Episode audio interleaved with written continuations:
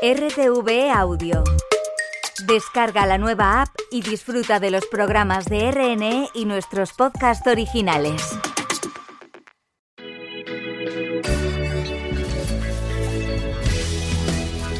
Señora de ojos vendados, que estás en los tribunales. Máster en Justicia, con Manuela Carmena en Radio 5.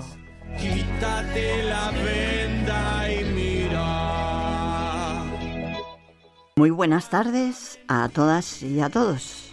Un día más con vosotros, nosotros hablando para que vosotros nos escuchéis en Máster en Justicia. Y fijaros, comienzo hoy haciéndoos una pregunta.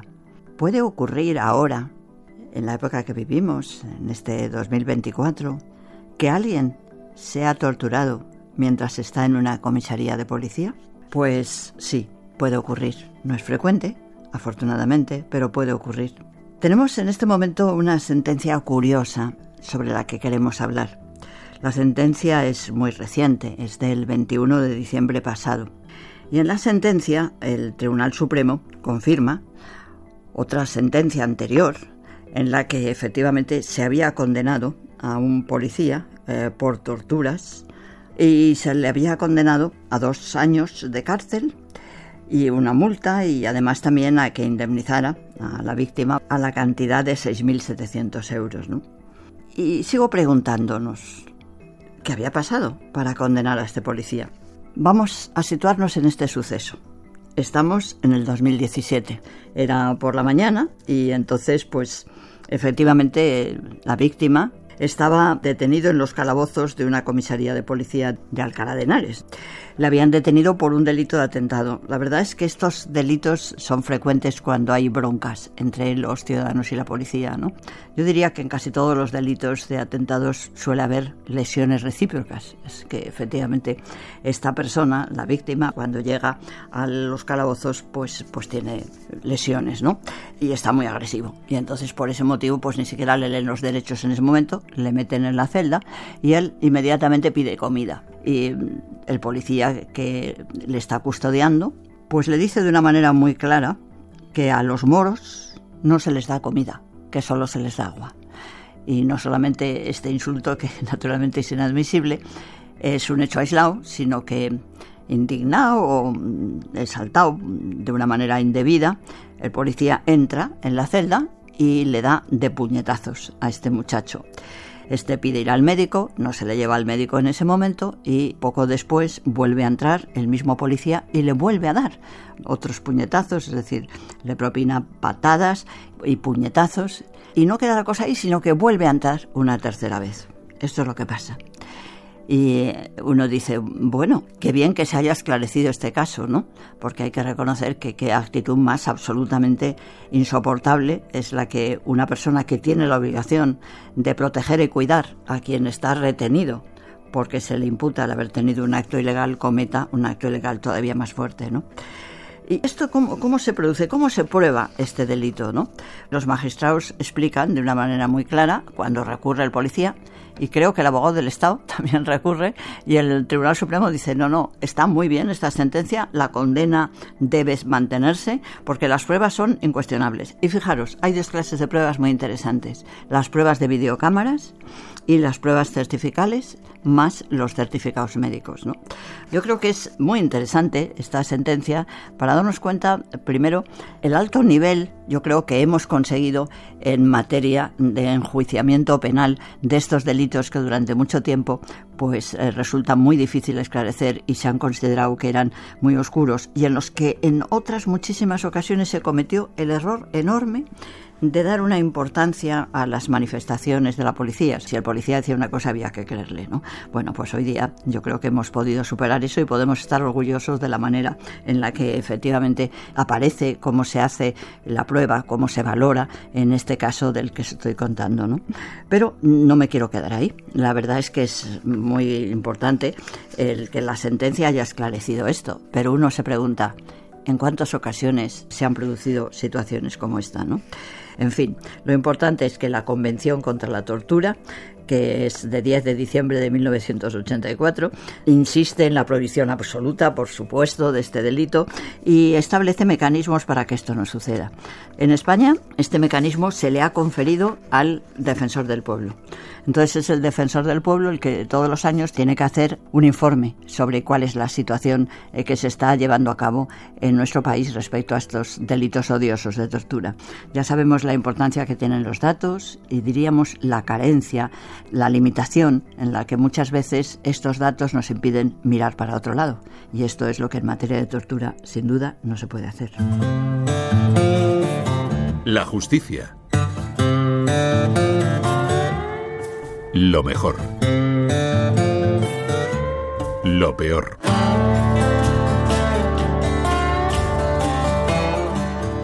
Pues hoy la verdad es que lo peor nos viene por una queja, por una queja de una persona que eh, ha recibido un requerimiento para que abandone el domicilio. Es un domicilio ocupado, ella es una persona que opina que tiene justificación para estar ocupando una vivienda que no es suya, acude al juzgado correspondiente que le ha hecho el requerimiento y el juzgado, ella pide abogado de oficio y el juzgado le dice, usted no tiene derecho a tener un abogado de oficio. Ahí está, lo peor desde nuestro punto de vista, lo peor. Como sucede en este caso, pues nos ha interesado mucho que una persona nos llame y nos diga lo que le ha pasado. Por eso nos encanta que nos seguís mandando datos de vuestras vivencias al número de WhatsApp 628 08 88 80 o si os apetece mejor escribir, pues un correo electrónico a másterenjusticia r5 rtv.es.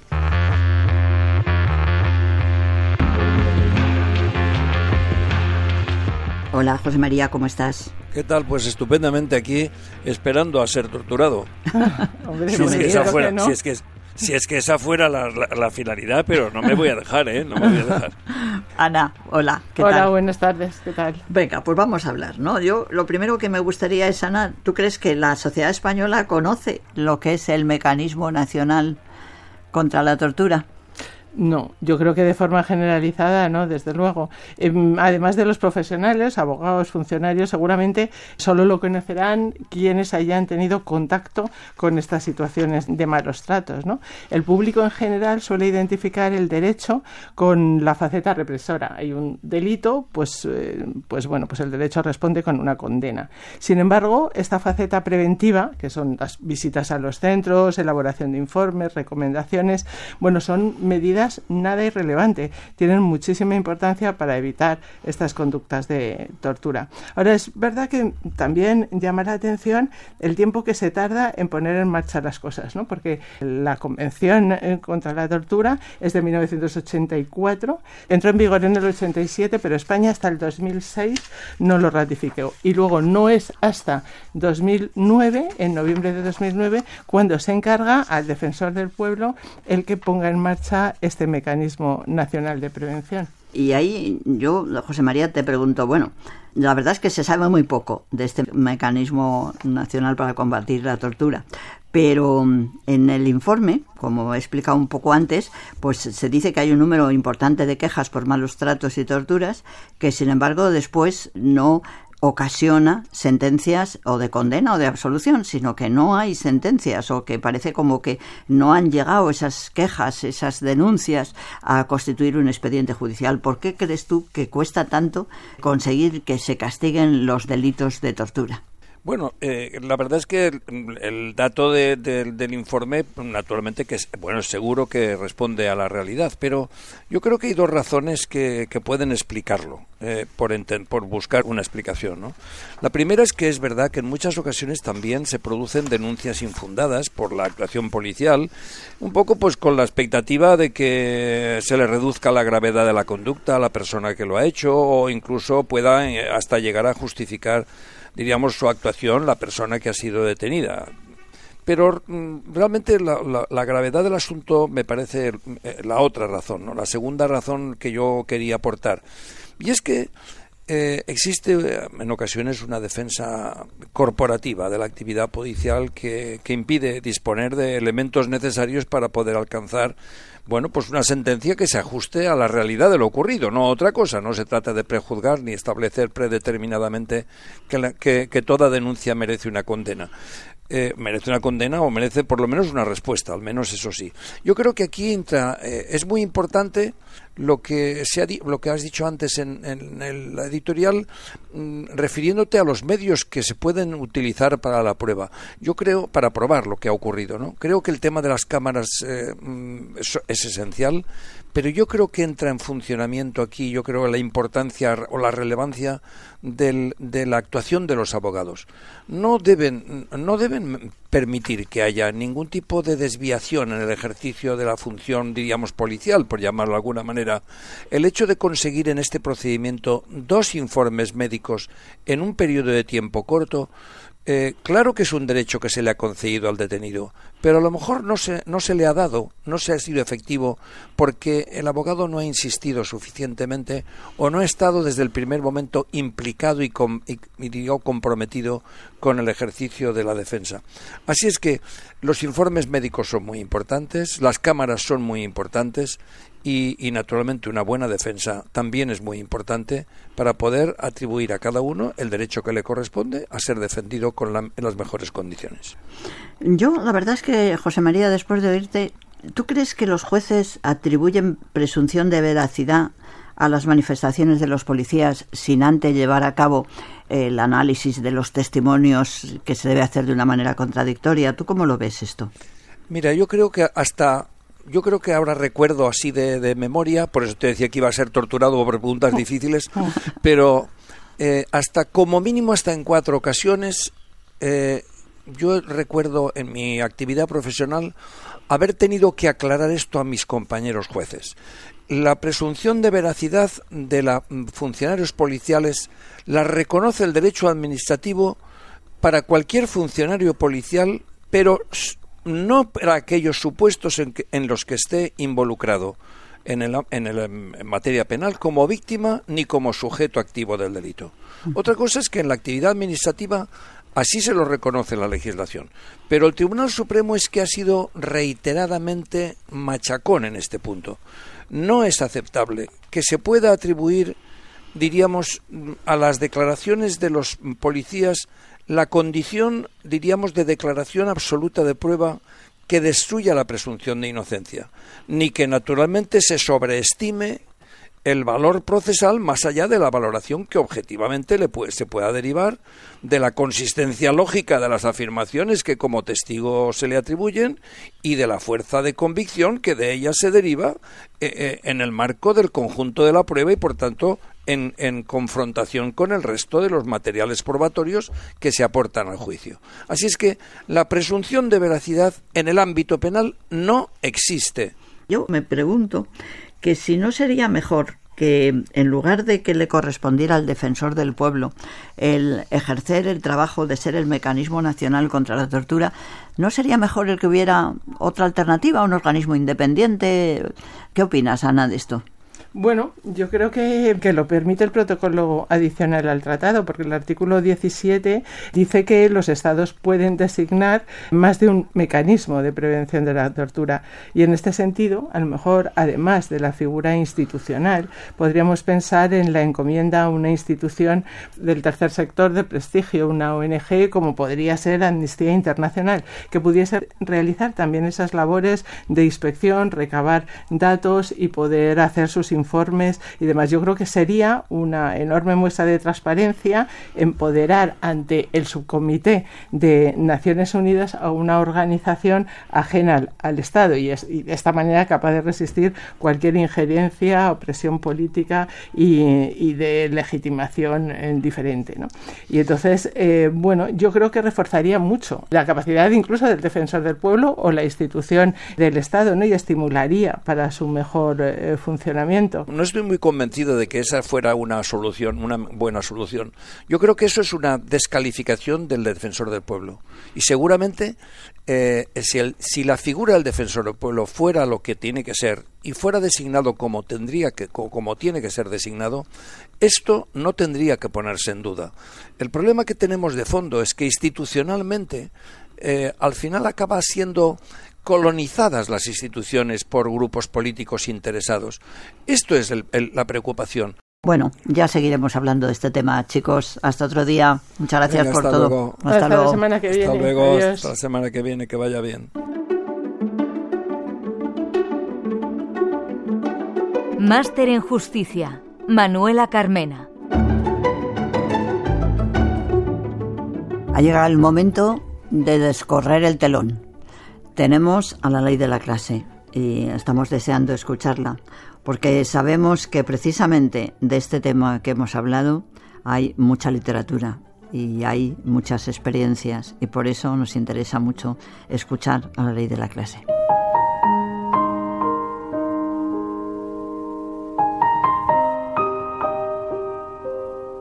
Muy buenas tardes. Aquí estamos una semana más para dar comienzo a la ley de la clase Además, en esta ocasión hemos decidido abarcar el mismo tema durante un par de semanas, a ver qué podemos aprender o preguntar sobre justicia con los materiales que tenemos preparados. Así, desde la mirada artística y las historias, nos adentraremos en unos terribles actos con el nombre de torturas. Y ya que vamos a tomarnos este tiempo, vamos a comenzar con una pregunta difícil, de esas que uno se tiene que repetir más despacio en su cabeza. ¿Qué relaciones hay entre el teatro, la tortura y la democracia? Sí, sí, sí, lo habéis escuchado bien. Nos preguntamos si teatro, tortura y democracia tienen algo en común. Aquí, en nuestro país, por desgracia, si uno se pone a rascar un poco, puede encontrar oscuros relatos sucedidos en dependencias con nombres como Comisión de Depuración o Brigada Político-Social lugares donde las torturas se abrían paso impunemente. Y estos relatos aparecen con especial relevancia y crudeza en los periodos de inestabilidad y confrontación ideológica. Numerosos episodios nos muestran que la violencia física y la imposición de un pensamiento social ha sido algo defendido y considerado de especial utilidad en diferentes momentos. Imágenes de revuelta y protesta sofocadas con violencia, persecuciones a grupos clandestinos que acaban en interrogatorios inhumanos, son cuadros que se repiten en la memoria. Y casualmente, si uno mira la evolución del teatro y la vanguardia en estas décadas, también encontrará el concepto tortura. Nos referimos aquí a artistas cuya obra es realizar una acción de tortura consigo mismos, de una forma visible y compartida. Y así también en el arte, el cuerpo de la performance, el acto escénico, puede transformarse en un soporte de la memoria colectiva.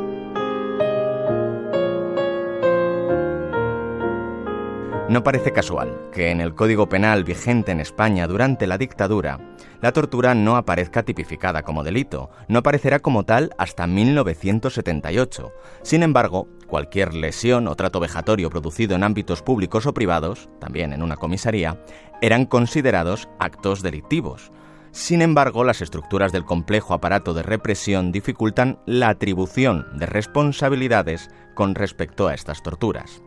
Así, las lesiones producidas durante un interrogatorio eran claramente punibles, pero también claramente impunes. Es decir, las acciones eran delito, pero no era posible identificar al autor, y sin ambición alguna por lo macabro, esta separación entre el sujeto y la acción es muy interesante en el arte. Una de las autoras más interesantes en el campo de la teoría de la performance, Cathy Odell, decía que durante los 70, en un panorama político marcado por las protestas contra la guerra del Vietnam, al desvelarse con ayuda de la fotografía las atrocidades que el ejército norteamericano cometía sobre la población civil, se produce un cambio en la mentalidad de los norteamericanos y del occidental medio por extensión. Se pierde la fe en los acuerdos políticos establecidos entre la ciudadanía y sus representantes al frente de los poderes estatales.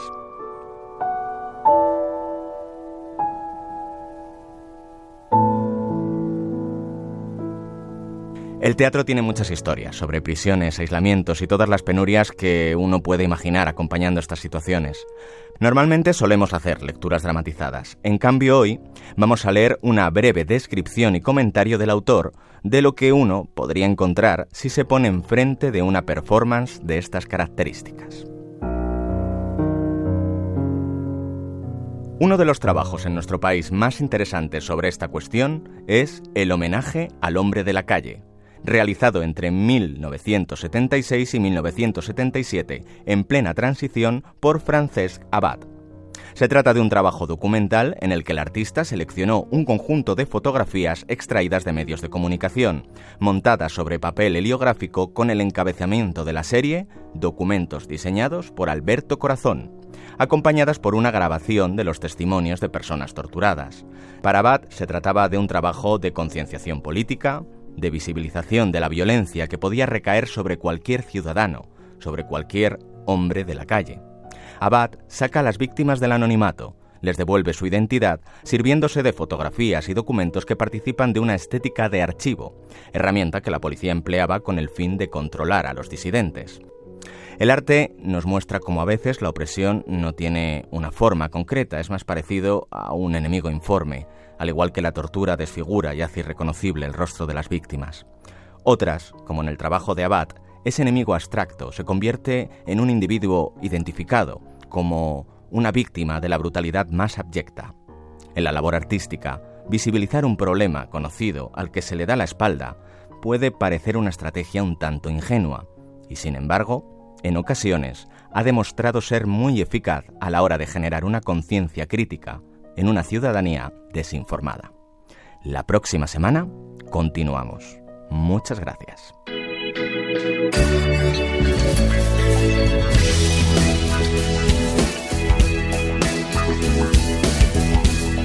Pues hemos acabado y ya está. Así que, pues hasta la próxima semana. Señora de ojos vendados, que estás en los tribunales, sin ver a los abogados, baja de tus pedestales, quítate la venda y mira. Cuánta mentira.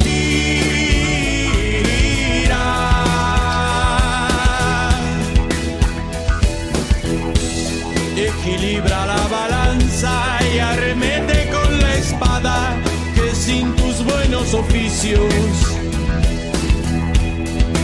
no somos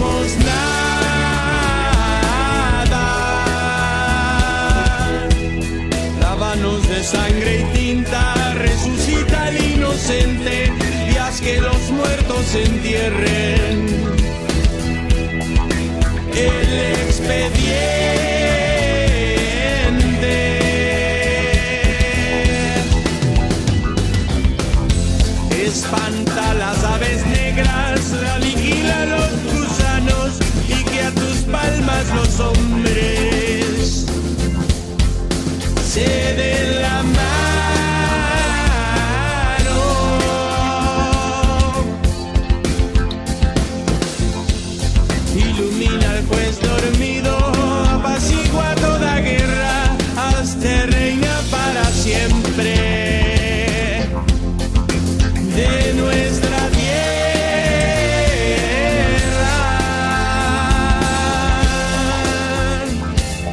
Tierra. Señora de ojos vendados, con la espada y la balanza, a los justos humillados, no les robes la esperanza, dales la razón y llora.